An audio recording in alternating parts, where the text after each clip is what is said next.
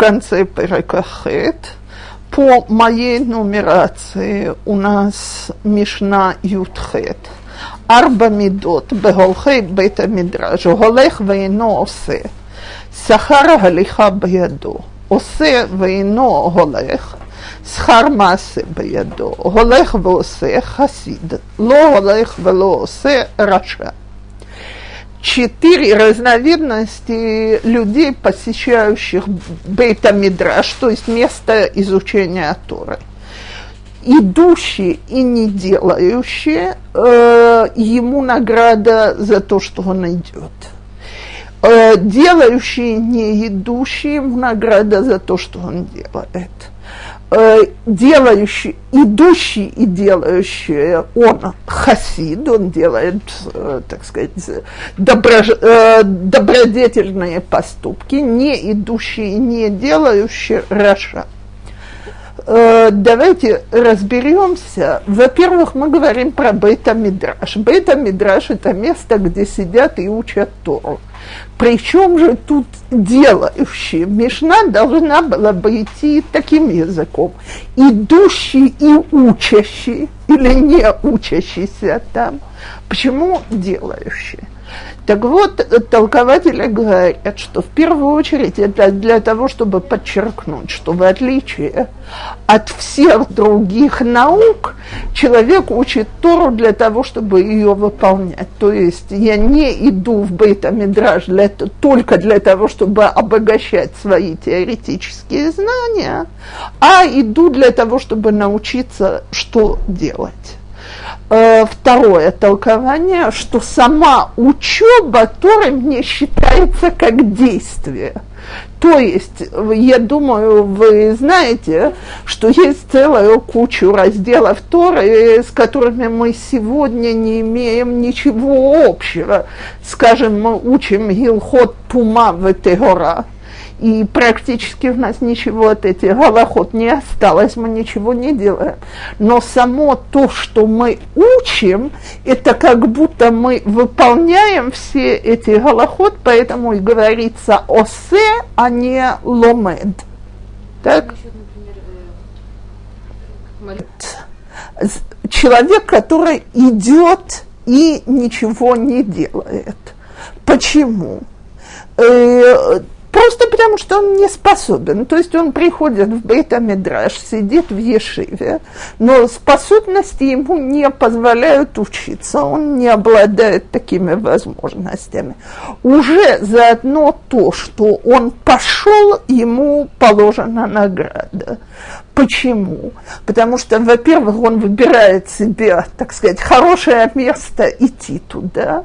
Во-вторых, само то, что он крутится в среде Талмидей Хахамим, которые учатся, на него влияет положительно. Значит, за само это действие, что человек идет, ему положена награда.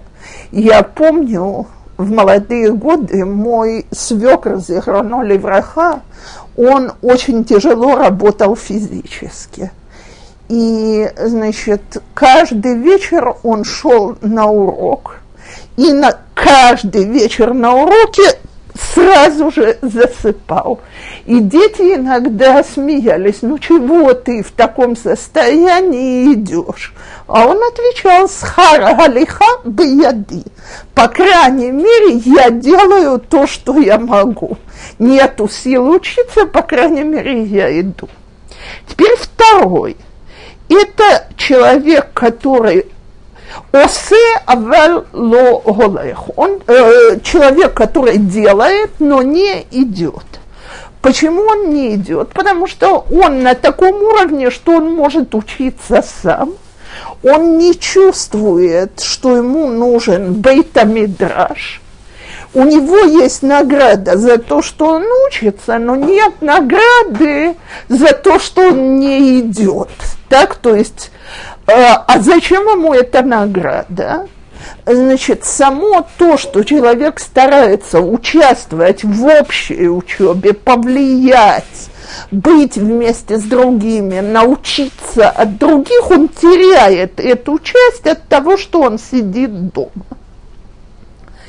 Теперь Восе и стремится идти, стремится научиться там и выполнять все, что нужно, хасид. То есть он делает все, что от него зависит, не идет и не делает раша. Подчеркивается в Мишне, что это только тогда, когда у него есть возможность. То есть, если бейт мидраш у меня отсутствует, я туда не иду, а сам я учиться не умею, то раша я не считаюсь.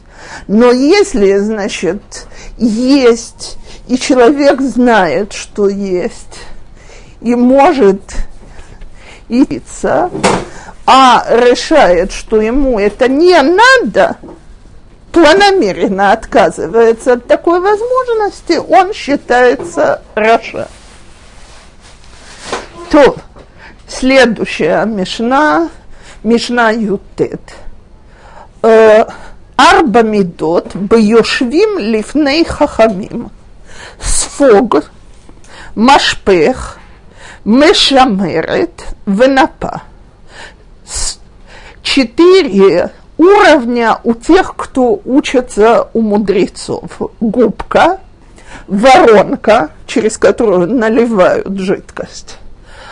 Мешамерет – это си, как? у меня тоже написано цедилка, но идея такая, то, через что мы вино пропускаем. Так, для того, чтобы изюминки, виноград. И следующее, это, потому я не воспользовалась словом сито, следующее напа – это сито. Пусть будет так. Меня это устраивает. Э, значит, первая сито для э, того, чтобы... Знаете что? Дуршлаг! О! Так, не, э, значит, на кухне каждой понятно. И последнее – это сито. Что же это за четыре такие уровня? Сфог, шигу, софег, такол. Это ученик, который напоминает губку, он вбирает в себя все. Ученик, который напоминает воронку, он все в себя, значит, вбирает, и все из него выливается. Так, третий уровень – это дуршлаг. Э, дурное остается на нем, а вино проливается впустую, и последняя сито, на нем остается, значит, э, остается как одну секунду, что Моция – это кемах, пропускает тонкую муку и оставляет солет. Солет – это была наиболее отборная и чистая мука. Значит, Нет. что? Это в наших сегодняшних. Шемоция – это кемах, выколетет, впитывает это солет. Да? Это напа. Так? А, то есть то, что выпало, это плохое? Да, да. Выпал э, более низкий сорт. Чем Так, э, э, самое, э, значит, видимо, солод э, была более крупная, не знаю. Я, наоборот, знала всегда, что солод – это наиболее тонкая мука. Но по всем объяснениям, значит, эти четыре уровня, они такие. Сфог – это ученик, который ходит, все, чему его учат, он запоминает, у него хорошая память. Но он не умеет отделить важное от неважного. Он впитывает все на любом уровне. Машпех – это человек, который, значит, он понимает то, что ему говорят, он воспринимает, но память у него такая, что все выливается. То есть э, он учит, учит, учит, а пользы мало. Самый худший уровень для учебы это уровень дуршлака, потому что, э, значит, все объяснения это люди, которые воспринимают именно неправильное толкование Торы. На них остается весь мусор на дуршлаке, а вино вливается вниз. И самый хороший уровень – это те, которые умеют упустить ненужное, а значит носить и остается то, что нужно вобрать в себя. Теперь я читала толкование, которое говорит, что, собственно говоря, это говорит, как человек, каждый человек четыре уровня, на котором он сам постигает Тору. Сперва, когда ты только начинаешь учиться, то ты как сфок, ты вбираешь все, как губка, учишь, но не умеешь отличить важное от неважного, главное от второстепенного, у тебя еще критериев нет. На втором этапе ты стараешься, так сказать, выдать всем то, чему тебя обучали. Э, по хаббатской системе, если знаешь алиф и бет, уже кого-то можешь обучать алифу. Значит, у этого достоинства, поскольку ты передаешь другим, но ты еще не умеешь отделить хорошее от плохого. Так? На третьем этапе своего учения о Торе человек уже способен разделить информацию на важную и неважную, и через него она отделяется, проход, то, что не так важно, он отбрасывает и пропускает в себя только вино. Так? И на последнем этапе, значит, солод лимут Тора – это более высокий уровень, чем пшат. Человек уже может учить тайны Торы, и для него кемах – это же, не дай бог, не что-то плохое, так, э, это мука, которая нам нужна, но он уже на том уровне, что для себя он откладывает только наиболее возвышенный уровень Торы если мы пойдем так, то это действительно, так сказать, продвижение человека по ступенькам учения. И я думаю, что мы все знаем, когда мы уже немножко сдвинулись с одного уровня на другой, предполагаю, что до четвертого мы с вами вряд ли дойдем до изучения тайн Торы. А то, знаете, мне очень сегодня каббалистические курсы, которые везде и всюду завелись, не обижайтесь, но мне это напоминает дырявая сито. То есть все берутся заниматься кабалой, которая непонятно как на них сыпется. Так, э, потому что совершенно ясно, что у человека нет никакой подготовительной базы для этой учебы. То, следующая мишна. Кaf. כל אהבה שהיא תלויה בדבר, בטל דבר, בטלה האהבה, ושאינה תלויה בדבר, אינה בטלה לעולם. איזוהי אהבה שהיא תלויה בדבר? זוהי אהבת אמנון ותמר, ושאינה תלויה בדבר, זו אהבת דוד ויונתן. всякая любовь, которая зависит от обстоятельств, нету больше подходящих обстоятельств для этой любви, это конец любви.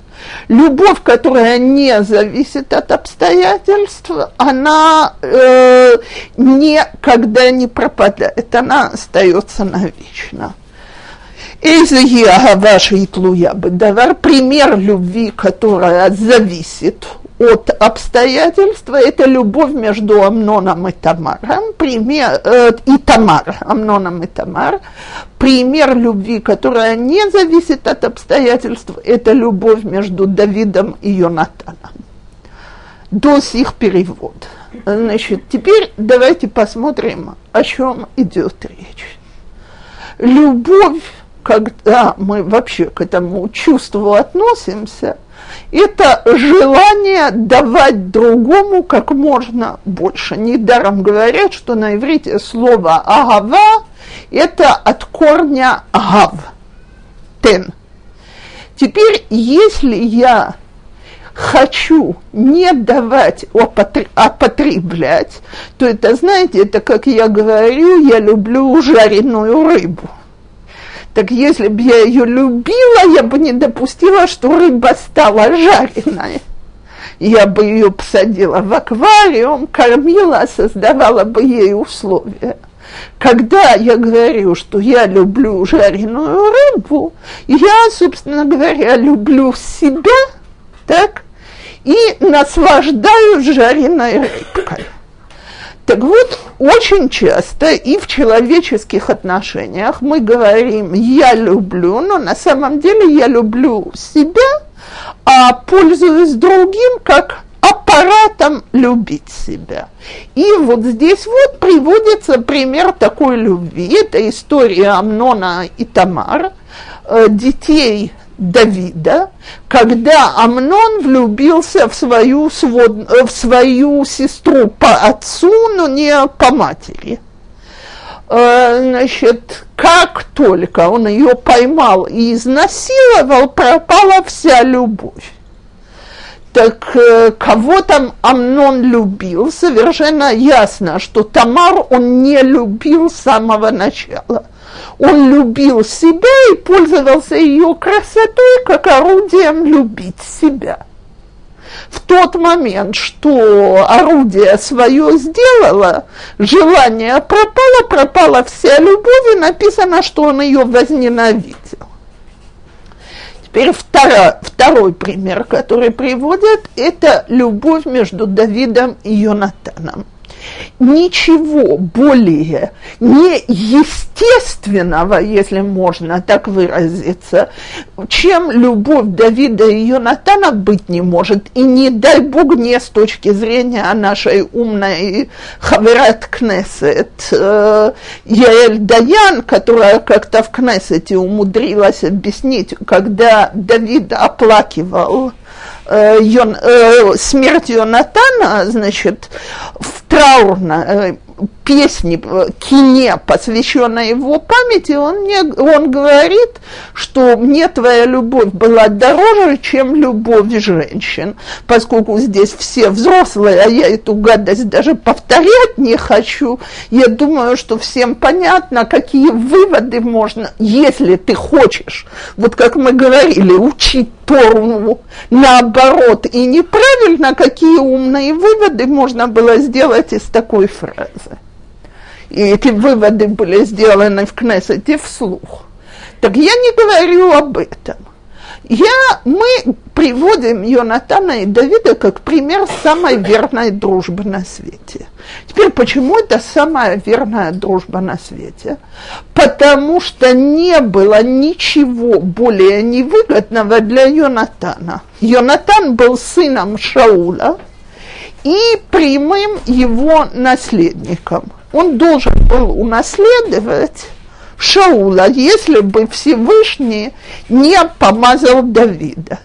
Теперь уже на каком-то этапе Шаул предполагает, что Давид это и есть тот человек, который его должен сменить потом – и он это говорит Йонатану, дурак, я же ради тебя стараюсь, так мне-то что, я пока царствую.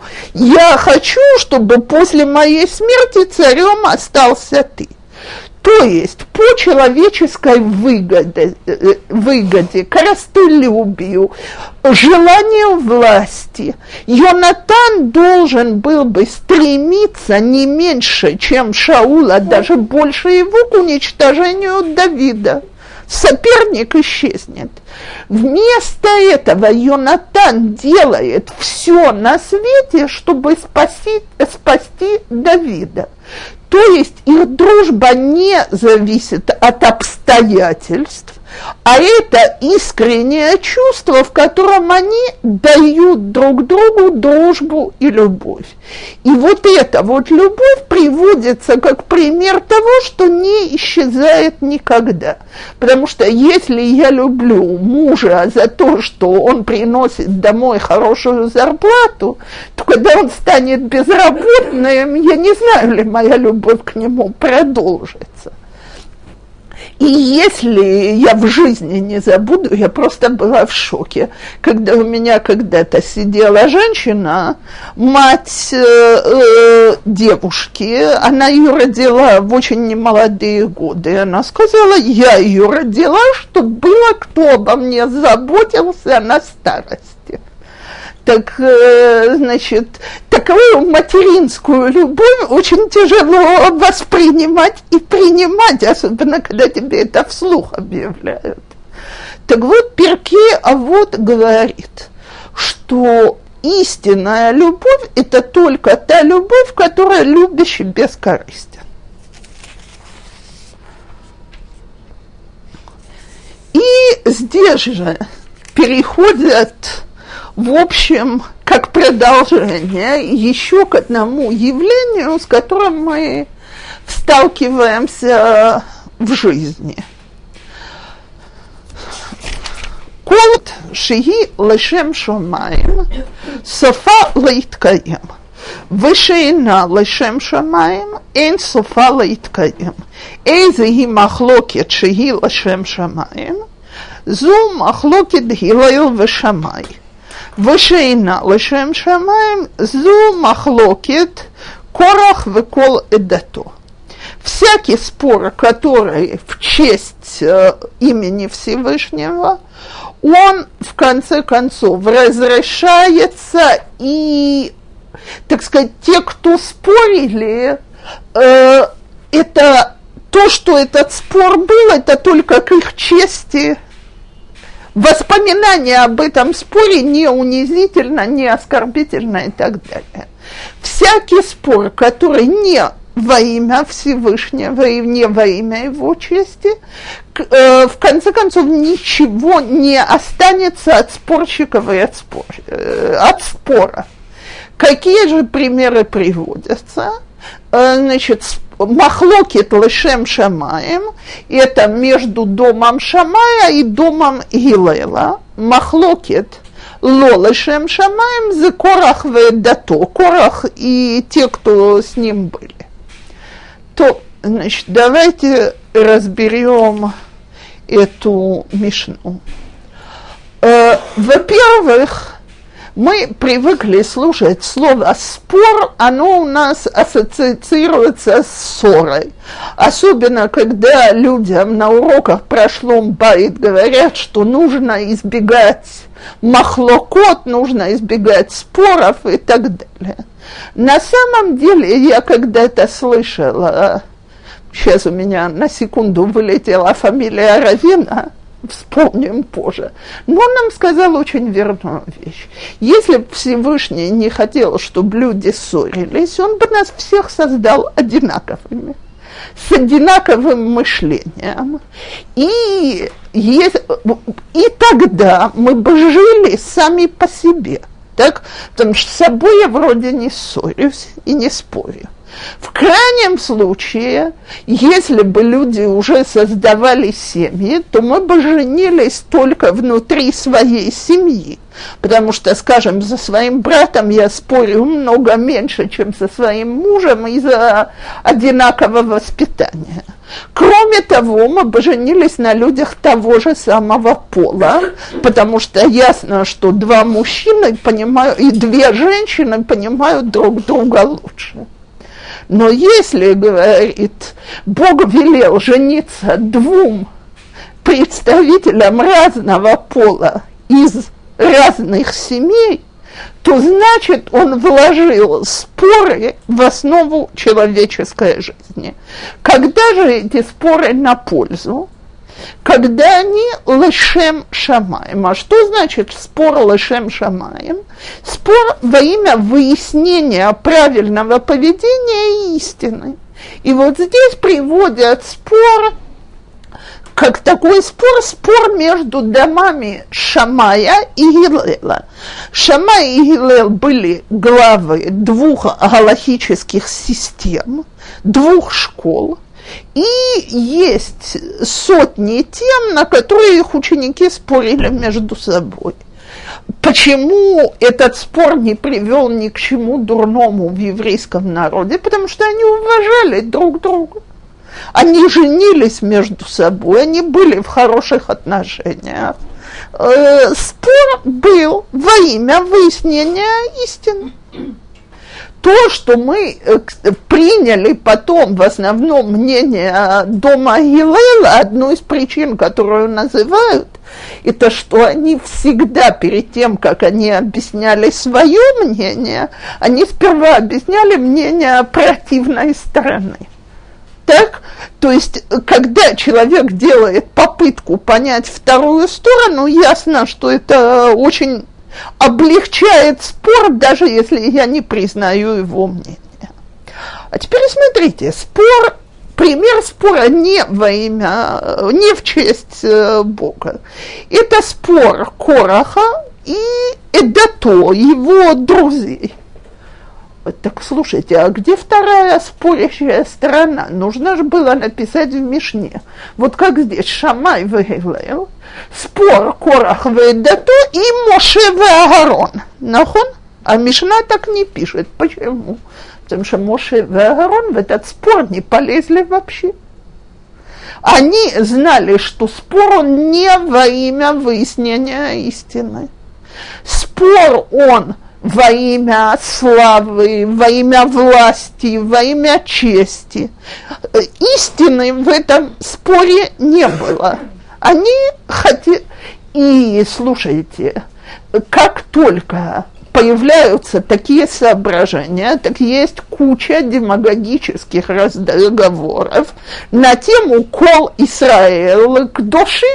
Так?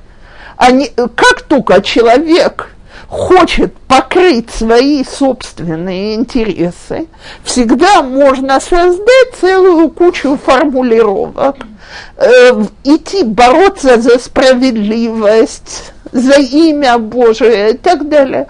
Поэтому Моше и Агарон вообще вышли из этого спора и оставили Короха ссориться с Всевышним. Я видела еще одно приведенное толкование – что сами Корах и Дату успели рассориться. Почему? Потому что как только люди начинают бороться за власть, так, когда их цель, она не спор во имени истины, а спор для того, чтобы занять положение, так, то это всегда кончается плохо даже между ними самими. Теперь, если мы продолжим с еврейским народ, еврейской историей немножко дальше от этой Мишны, то мы увидим кучу случаев, когда возникали махлокот принципиальные. Давайте, э, сам, одна из самых близких к нашим дням – это Хасидим и Митнагдим. Так?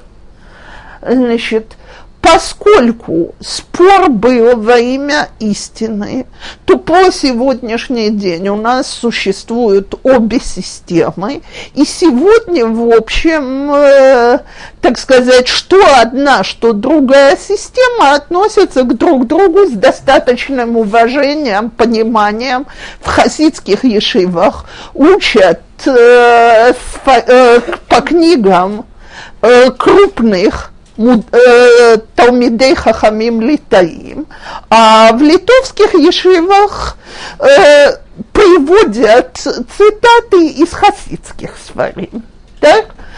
А когда, когда вместо этого спор он во имя, так сказать, во имя спора, то есть э, люди хотят занять какие-то позиции по управлению в религиозном мире и так далее, то обычно это кончается очень плохо и бахилу лашем годов. Ни к чему хорошему спор не во имя Божьего не ведет. Следующая Мишна Кавбет. Кол Хамазаке это рабим – אין חטא בא על ידו, וכל המחטיא את הרבים, אין מספקין בידו לעשות תשובה. משה זכה וזיכה את הרבים, זכות הרבים תלוי בו, שנאמר צדקות, צדקת השם עשה ומשפטיו עם ישראל. ירובעם בן נבט החטיא את הרבים, хета гарабим талуй бо. Шенемар, алхатаот Ерувам ашерхатам, вегехти это Израиль. Всякий, кто способствует тому, чтобы другие выполняли мицвод, он с ему не приходится грешить. Всевышний его оберегает от греха.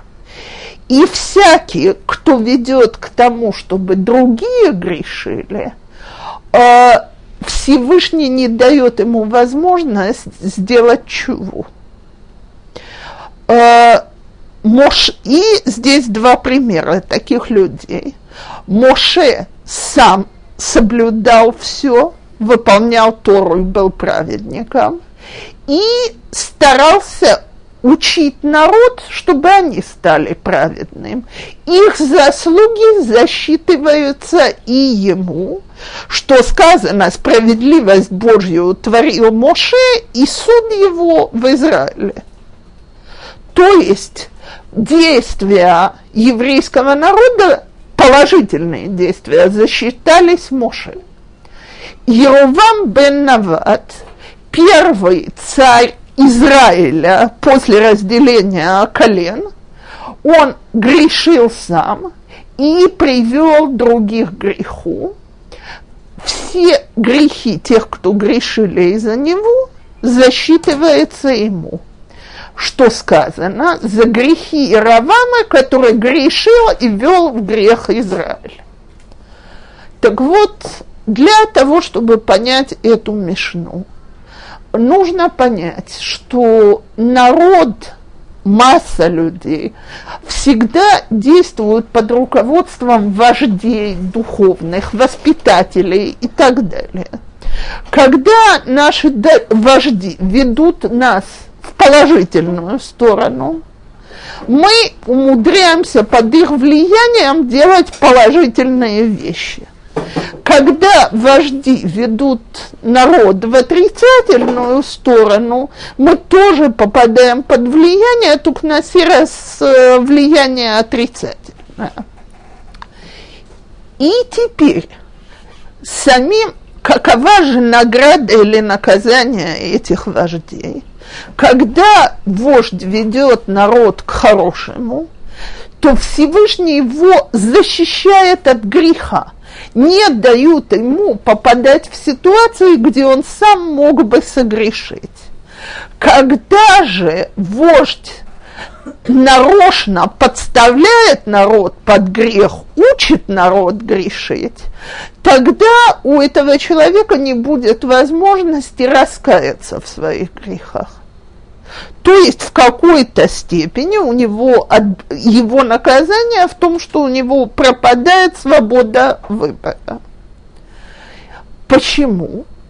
Потому что когда человек обладает влиянием, он должен выбрать, как использовать это влияние. Э, вот как начинается Мишна? Моше заха вазика ахирим. Если бы сам Моше не дошел бы до своего уровня праведного, у него бы не было такой возможности влиять на людей. Тем самым, что он старался изо всех сил поднять себя, тем самым он влиял на окружающую среду. Еровам, который сам грешил, он скатился к тому, что он привел э, других грешить. И я себе позволю на минутку отступить от толкователей по поводу того, что вся награда засчитывается ему, вся, все грехи засчитываются ему э, со второй стороны. А я хочу поделиться кое-каким воспоминанием. Значит, я не раз говорила, что мне по жизни необыкновенно повезло в том смысле, что я росла в таком доме, где Тору соблюдали с нуль, э, всегда. Так вот, когда я стала чуть постарше, я стала интересоваться, где все-таки мой отец учился. Э, потому что как-то в Советском Союзе специально для него ешивы не открывали. И семейная история, она такая, что где-то лет до 12 пап, дед научил отца читать в Сидуре, молиться он мог, не понимая смысл. Но дедушка работал на железной дороге, сталинские годы. Сам дед успел только закончить хейдер в свое время. И, значит, особого времени преподавать своим детям у него не было. Значит, вернемся сюда. Э, в сорок втором году мои родители оказались в Джалалабаде в Киргизии. И там же оказалась группа э, высланных польских евреев, которые уже успели попасть в Сибирь в 1939 году по, э, значит, по Риббентропу Молотову, так, отсидеть пару лет, порубить дрова, и их выслали в более теплые края после того, как э, Советский Союз подписал с польским правительством в Лондоне договор.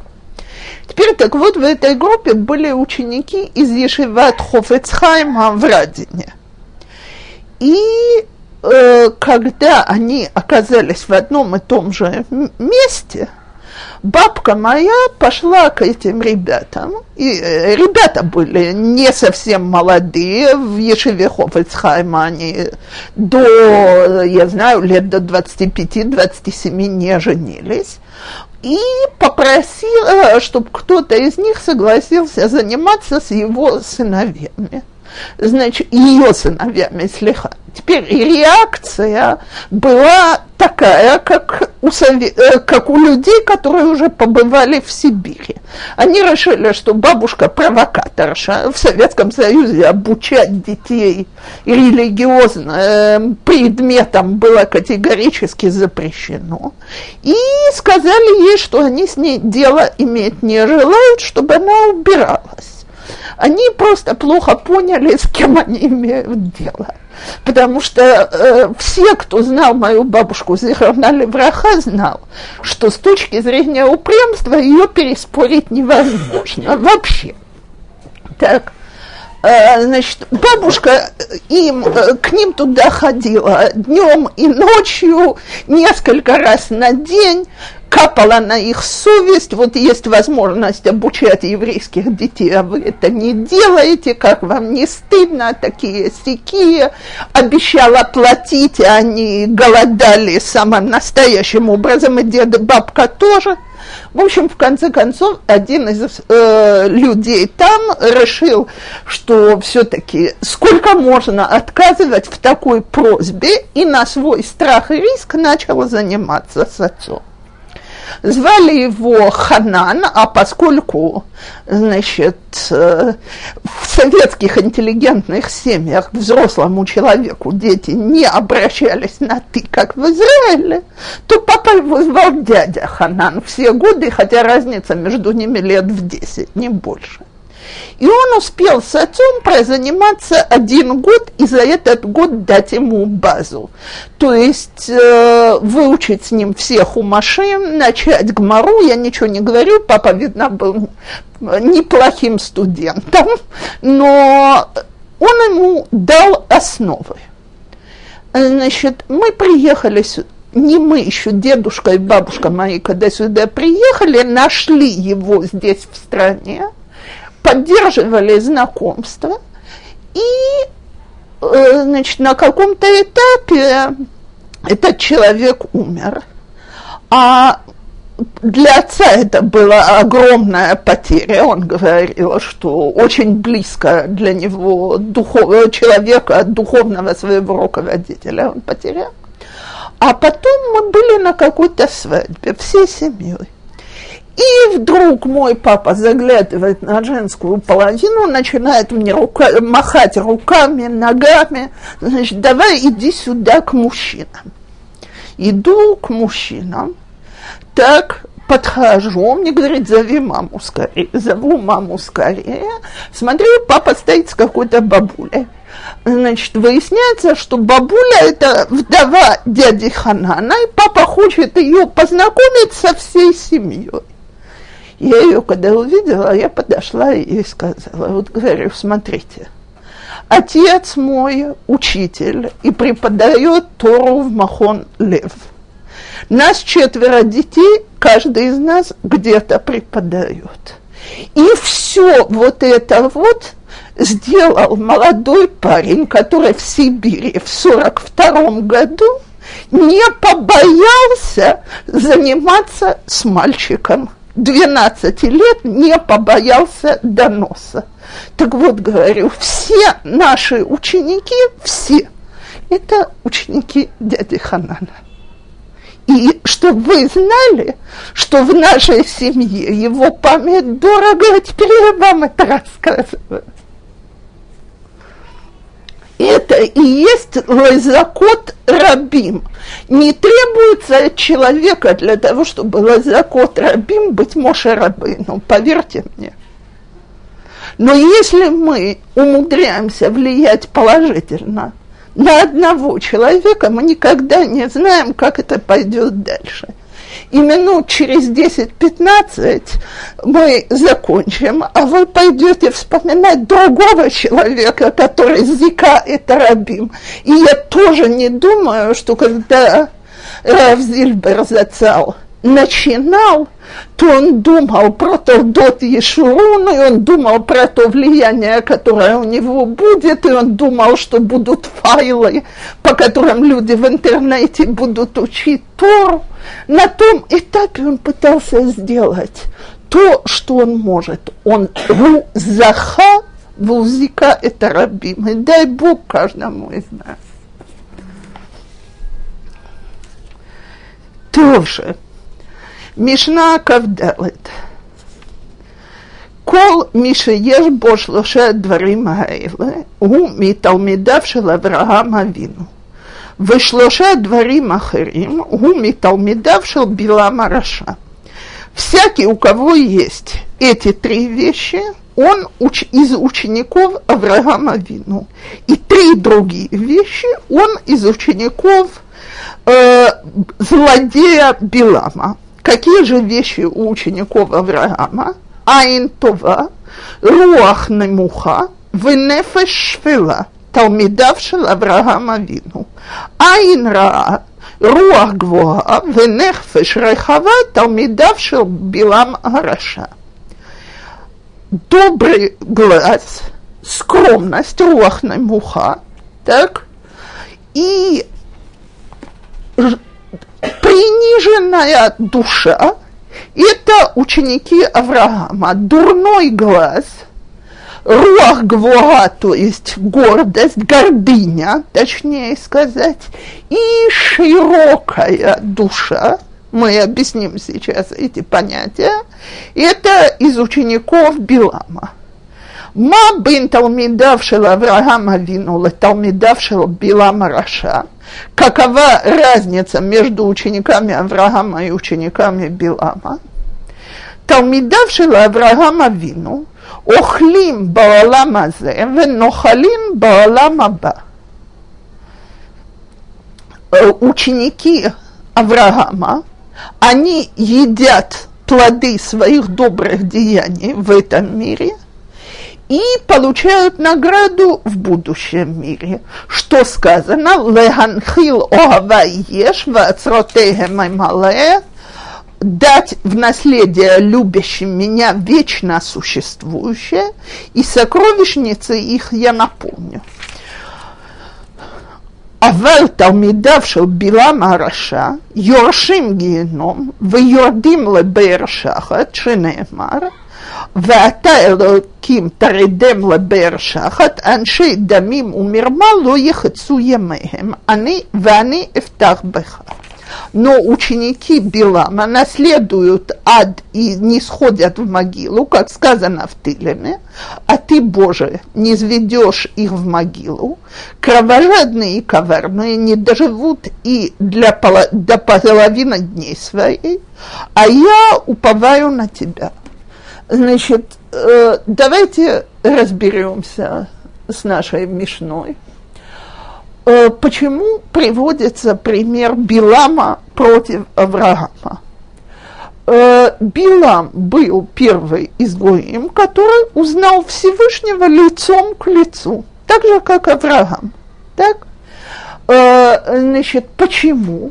Потому что сам Всевышний не хотел, чтобы Гоим потом могли прийти и сказать, ну, конечно, евреям ты дал такого предка, как Авраама. Естественно, вот все у них получилось.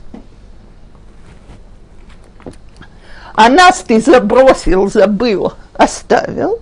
Вот мы остались такие значит, не выполняющие, не соблюдающие. Тогда Всевышний Гоим пророка, то есть, девочки, мы сегодня словом пророк играемся, потому что мы этого не можем понять, ни что это, ни как это. Но это, э, вы понимаете, что это такое, что Билам разговаривает с Всевышним так, как мы с вами. Это ж какого уровня он должен был достигнуть? И несмотря на это, Билам он был Билам Араша, и его ученики наследуют геном, наследуют... Почему? Из-за трех качеств, которые унаследовали ученики Авраама вину Авраама, а ученики Билама у Билама. Какие же качества? Первое – добрый глаз. Что такое добрый глаз? Это что мне не мешает, что я вижу, что у другого что-то есть. Я за него рада. И наоборот, я даже готова ему помочь, поделиться и так далее. Это как раз Авраам. Вон, значит, возьмем историю с Лотом. Вместо того, чтобы сказать, дорогой племянничек, ты знаешь, как твои пастухи себя ведут? Ты помнишь, что я тебе, дядя, сделал? Я тебе заботился, а ты теперь свиненок. Проявляешь себя в отношении дяди так. Вместо этого Авраам ему говорит, слушай, давай поделимся. Выбери себе то, что тебе нравится, а что останется мою. Это добрый взгляд. Билам Араша хочет, зачем он идет проклинать евреев? Они ему, они ему что-то сделали, он не может видеть, что кому-то хорошо навредить, напакостить. Второе, э, смиренный дух. Э, Авраам знал, что то, что он обладает пророческим даром, это подарок от Всевышнего. Нигде, где бы мы ни читали псуким про Авраама, ни разу не написано, что Авраам говорит, вот я такой я, значит, на таком уровне могу, умею, знаю, общаюсь с Всевышним. Билам, как он говорит посланникам Балака, я, так, человек знает, кто он. Гордыня превышает все. И третье – Э, значит, э, по отцовскому переводу не низкая душа, а скромная душа. Так, конечно, будет намного лучше. Человек, который способен довольствоваться тем, что у него есть. Как Авраам нигде и ни разу не требует богатства, которое ему досталось значит, идет война между южными и северными царями, он спасает Лота, они, теперь он может взять все трофеи от этой войны. Никто не скажет, что он обогатил Авраама. Мисрох, отсрохна, он не надо – Мне это не надо. То, что у меня свое, я этим довольствуюсь. Зачем Билам полез во всю эту историю с проклятиями, чтобы ему заплатили и хорошо. То есть то, что у тебя есть, тебе всегда недостаточно. Так вот, люди, которые учились у Авраама, приняли эти три качества. Люди, которые учились у Билама, приняли следующие три качества. Теперь одна вещь непонятна. Ну ладно, ученики Авраама, так сказать, что они получат Олам Аба, с этим у меня ни малейшей проблемы. Но Оламазе, где же у тебя Оламазе у такого человека, который отказывается от почести, от богатства, скромный, не требует себе ничего. Вот у него-то и есть Оламазе, Ашир, мы это учили. А Самеах Бехелко, кто богатый, тот, кто доволен. То есть человек, который в этом мире живет, ему достаточно то, что у него есть, он счастлив. А человек, которому всегда нужно еще что-то, так, и я не имею в виду какие-то высокие цели, а вот у него такая машина, а я должен ездить в автобусе. Не просто мне бы хотелось машину, а вот у него такая машина, это же ужас. Вот где божеская справедливость? Почему я должна на автобусе, а он в такой машине? Так? Вот это и есть Миталмиды Била Мараша. Такой человек, он в аду уже здесь, ему уж хорошо не бывает. Что бы он ни видел, ему всегда по жизни не хватает. Всегда несчастный. Так вот, мало того, что понятно, что путь Билама ведет только к дурному ле оламаба, когда мы оцениваем это в абсолютных категориях, но даже в этой жизни нохалим геном нету. Не может человек получать удовольствие от Оламазе, если я всегда думаю, а вот у второго удовольствия больше. Как ему повезло, а вот мне бедняги нет. Ничего тогда в жизни не радует. Возьмите историю у Амана. Это же классический пример. Так, у человека есть все. Он стоит, рассказывает жене и своим друзьям-мудрецам. Это, э, значит, какой он богатый, какая у него огромная семья, какое высокое положение он занимает в государстве. Девочки, три вещи, в которых человек нуждается в этом мире. Огромная семья, честь, власть, богатство, что еще? Выколзе и неношевели. Все это не стоит в моих глазах ничего, ни копейки. Из-за чего? Извините, сидит один человек, который мне не хочет поклониться. Вся жизнь того не стоит, пока его не убью, не, разорвать на куски, смешать с болотом, ничего мне на этом свете ничего не стоит, никакой радости. Это я не буду вам историю Пурема дальше рассказывать, но вот это вот приводит человека в ад уже на этом свете. И вот эти, и, теперь я не знаю, наверное, вы это высказывание слышали про Амалакитян. Хофец Хаим сказал, что про советских коммунистов в свое время, что сегодня, когда мы говорим про малайкитян, мы не говорим про народ, потому что все народы смешались. Мы говорим про духовные качества. И вот советские коммунисты, которые боролись с Богом, и делали все, чтобы, так сказать, присутствие Всевышнего э, изгнать его из Советского Союза, они настоящие амалакитяне, об уничтожении которых можно молиться.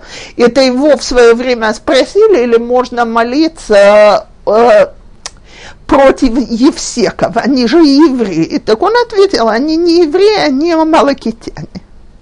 Так вот, понимаете, быть учениками Авраама или учениками Билама – это выбор человека. Каждый из нас выбирает, какой путь, за каким он хочет идти.